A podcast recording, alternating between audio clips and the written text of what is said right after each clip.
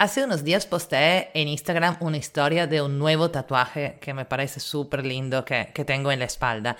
Y un amigo me felicitó y yo le dije, pero ¿de qué me felicitas? Yo no, no hice nada. Y, y, él me dijo, no, por la decisión y la iniciativa. Y yo lo pensé, le agradecí y le dije, en verdad, no sabes cómo estaría orgullosa de mí la yo de antes, que nunca se hubiera atrevido a hacerse un tatuaje así.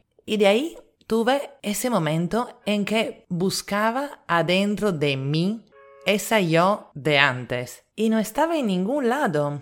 Y quería enseñarle cómo habíamos cambiado pero ella ya no existía. Y eso me hizo acordar la historia del templo en Japón. Pero antes de contársela, déjeme decirles que soy Isotta, italiana en Lima, me dicen Iso, y que esto es ¿Y tú qué opinas? Podcast de historias y preguntas. En cada episodio le cuento una anécdota de filosofía, ciencia, historia, psicología y les hago una pregunta. Entonces, el templo en Japón. Hace unos años tuve la suerte de viajar a Japón con mis papás. Y en el primer templo que visitamos tuvimos un shock cultural, porque el guía nos dijo que el templo era del año 700 y nosotros nos quedamos sorprendidísimos porque era un templo de madera, todo pintado de rojo y parecía nuevecito. Y, no podíamos creer que esa madera tenía 1300 años. Y comentábamos entre nosotros, mira tú estos japoneses, qué conocimientos que tendrán para conservar la madera así 1300 años. Y bueno, le preguntamos al guía que se mató de la risa, bueno, con educación y control, porque era japonés, y nos dijo que no, que obviamente no era la misma madera, que conforme la madera se iba desgastando, la iban cambiando, o sea, desde el comienzo, desde el 700. Y yo, pero todo el templo es de madera, o sea que acá no hay nada del templo original. Y él, no, nada. La madera ha sido cambiada constantemente. Y, y nosotros perplejísimos, porque nos preguntábamos, pero entonces, ¿es el mismo templo? ¿Es correcto decir que ese templo es del 700? O sea, en Roma el Coliseo es del siglo I. O sea, son las mismas piedras, la misma construcción que están ahí hace 2000 años. Ese sí se puede decir que es lo mismo, ¿no? O le hago otra pregunta. ¿Pueden decir que su país es el mismo país que hace 50 años? Eso es difícil que contestar, ¿no? Depende a qué se refiere uno. O sea, muchos de sus habitantes han cambiado, las costumbres han cambiado. O tomamos una ciudad, tomamos Lima. Hace 50 años tenía 3 millones de habitantes y ahora tiene casi 10 millones. Cubre un área geográfica mucho más grande, la forma de vivir ha cambiado por la llegada de gente de otras partes y por la tecnología. Y hasta el clima ha cambiado, no se sabe bien por qué. Entonces, ¿se puede decir que es la misma ciudad? Bueno, depende de cómo lo definimos, ¿no?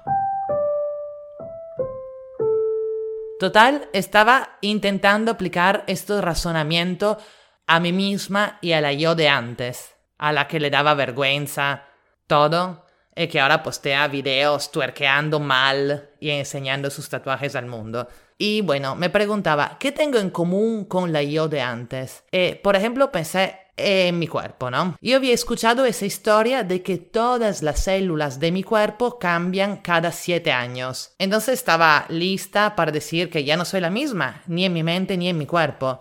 Pero ahora lo acabo de googlear y no es cierto. Resulta que hay partes del cuerpo donde todas las células se renuevan en meses, como las de la piel. Ninguna de las células de mi piel es la misma que hace un año. Qué loco, ¿no? La tinta de los tatuajes sigue ahí, pero las células alrededor ya no son las mismas. Las células de mi hígado, por ejemplo, son renovadas completamente cada tres años. Pero, por ejemplo, muchas células del corazón son las mismas por toda la vida. Y también una cosa súper importante, la mayoría de nuestras neuronas son las mismas, las mismas con las que nacimos. Entonces pensaba, yo soy mucho más yo que el templo japonés.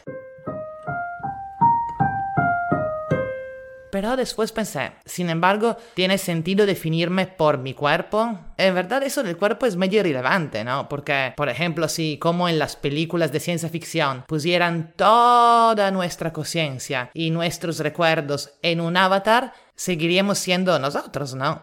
Hasta hay la teoría que el teletransportador de Star Trek, cuando teletransportan a alguien, el cuerpo se destruye en el lugar original y viene reconstruido en el lugar donde están yendo. Y, la persona sigue siendo la persona nueva, ¿no? La, la que tiene todo átomos nuevos y moléculas nuevas. Pero bueno, Star Trek obviamente no es muy realístico como ejemplo, ¿no?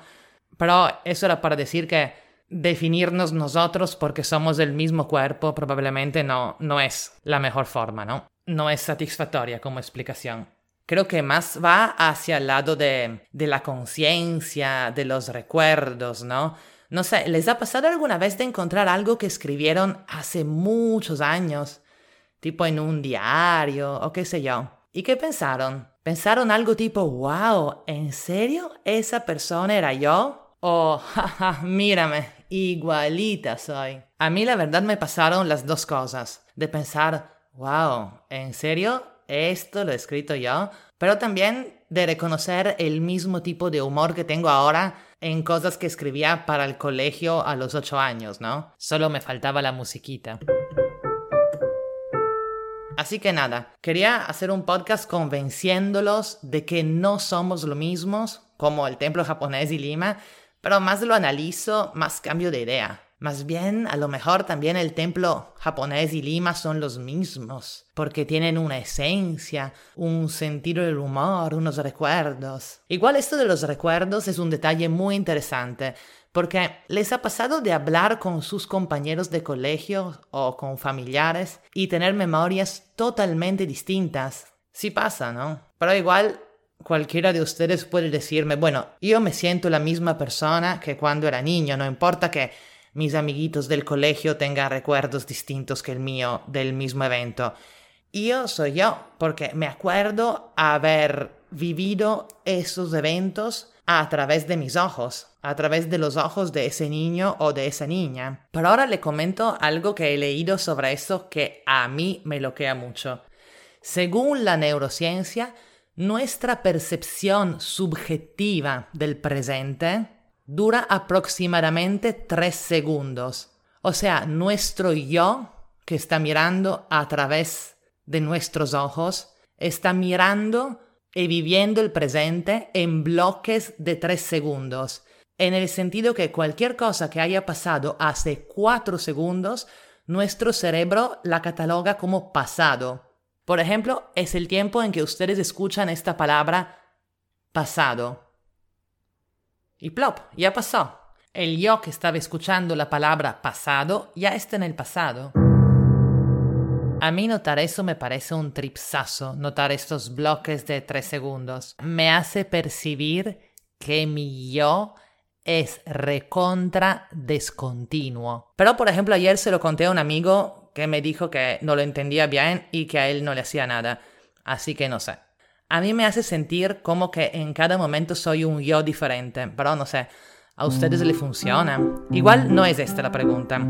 Lo que les quería preguntar, porque esto de los tres segundos me doy cuenta que es un poco una paja mental, la pregunta en vez de hoy es, ¿ustedes sienten que son la misma persona que hace 10 años?